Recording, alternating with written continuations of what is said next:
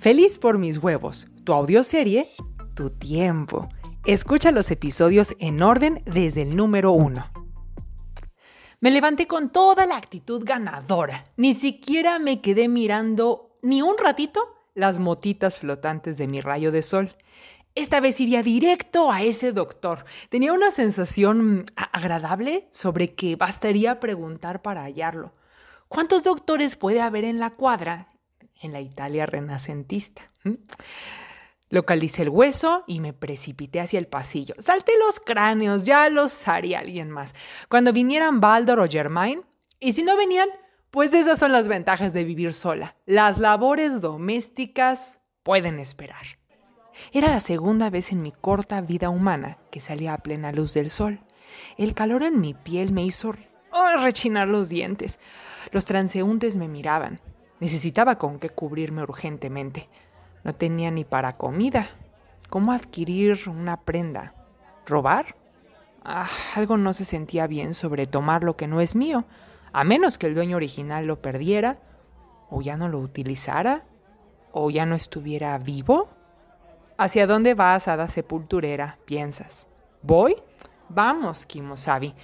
Regresé al cementerio conocido y vi la tierra removida que seguramente fue por lo que el doctor y su ayudante hacían anoche. Me causó algo de alivio que no fuera la única que le ve utilidad a lo que los muertos ya no van a usar. Yo un abrigo, el doctor quizá sus cuerpos para estudio, de día se sentía menos mórbido estar cavando con las uñas.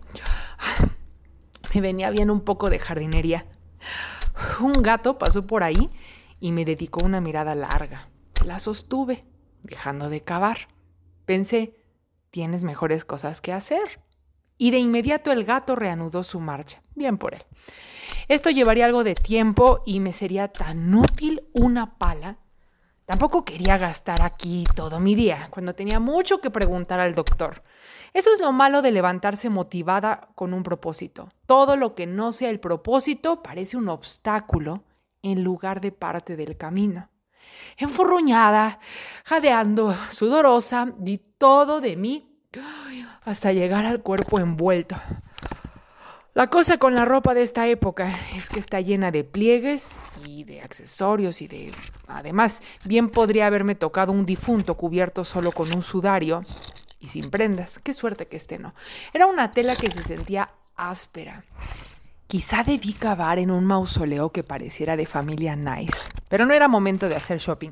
Agarré ropa de segunda mano con la prisa como si fuera Black Friday y me envolví en ella. No tenía mucha forma y tampoco Traía en aguas, era café, es suficiente para no llamar la atención.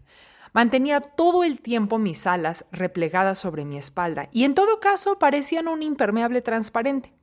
Olvidé por completo que no existen aún los impermeables. Fue cosa de respirar profundo, preguntar a un par de personas, indicándoles que buscaba al doctor. Como dije, parecería que la humilde ciudad tendría al menos uno y sería el que yo busco. Llegué a lo que parecía la botica y me golpeó la nariz el sinnúmero de aromas al entrar. Ah, se me nubló la vista. Ay, contuve la respiración y gradualmente fui permitiendo que el aire me inundara los pulmones. Había un joven delgado tras el mostrador, cubierto de arañazos, olores, texturas y manchas. Saludos, hombre de ciencia, dije tratando de ser ambigua para no llamar mucho la atención. ¿Se encuentra el doctor? ¿Cuál de todos? fue la críptica respuesta. ¿Cuántos doctores podría haber bajo un mismo techo? No me friegues. Yo me encargo, Giuseppe. Salió el hombre que reconocí como el encapuchado de anoche. No dio muestras de reconocerme, me saludó cortésmente y me preguntó qué necesitaba. Sentí que debía volverlo a poner en contexto. Me encontré este hueso y tengo curiosidad sobre qué pudo haber causado esta rotura en su base. Mire, me lo arrebató y se lo llevó a un rincón para examinarlo con sus dispositivos y trastes. De entre las sombras y estanterías surgió su ayudante. Oye, ahora me parecía menos alto, menos temible. Su apariencia me reflejó las tres B, parvado, bigotudo y buena gente. Mientras el doctor examinaba mi hueso, bueno, el, que hallé, este señor no me quitaba la vista de encima. ¿Familiar tuyo? preguntó. ¿Qué? No, el hueso. No, el hueso. Contraje el rostro con repulsión y provoqué en él media sonrisa.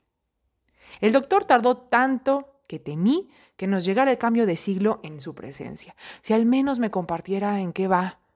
Por fin habló. ¿Dónde lo encontraste? Fue su inesperado cuestionamiento. No lo vi venir.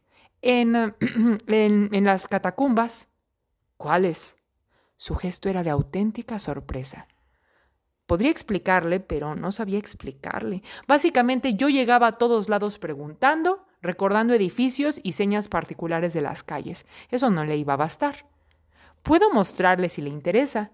Realmente pensé que el doctor tendría mejores cosas que hacer que andar turisteando conmigo, pero se puso de pie con velocidad, se envolvió en su capa gris, se colocó un sombrero café muy extraño, que no parecía ir con el conjunto. Muéstrame. Está bien, dije yo. Cuando se disponían a seguirme ambos, alcé mi manto y pudieron ver que no traía zapatos. El doctor me miró de arriba a abajo, poniendo especial atención en mis alas que yacían inertes en mi espalda. Sin tratar de ser discreto, me observó caminar frente a ellos. Anduvimos por varias cuadras hasta la esquina que me era conocida y busqué la hendidura en el suelo, por donde suelo entrar y salir. No la hallaba. Debe un momento, está justo aquí. Mm, presté más atención a cualquier saliente en el suelo. El doctor comenzaba a impacientarse, mientras su ayudante se moría de calor.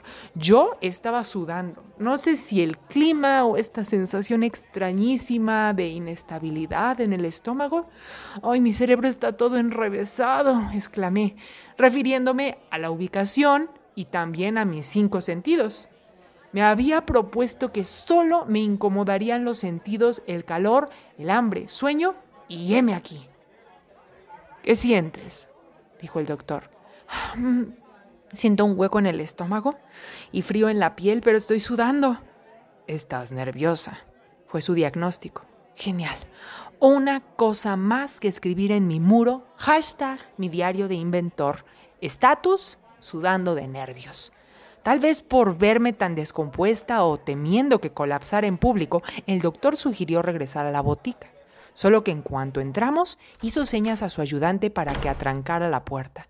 Volvió a mí la sensación en el estómago cuando me quedé sola con ambos. El doctor recorrió los estantes hasta que lo perdí de vista al fondo. Sígueme, llamó desde allá. El ayudante me escoltó con gravedad y me alarmé.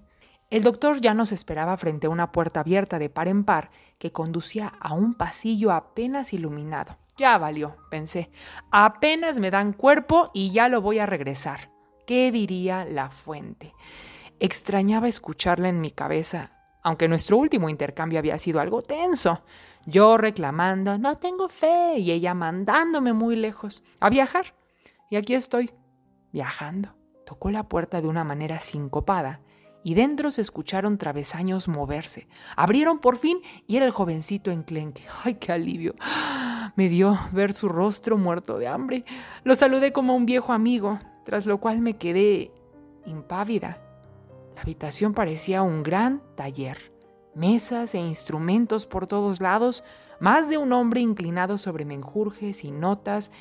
¿Qué es esto? Bienvenida a nuestra escuela, respiré tranquila. Creo que si no me invitan a vender por catálogo puedo pasarla bien entre estas personas enfocadas.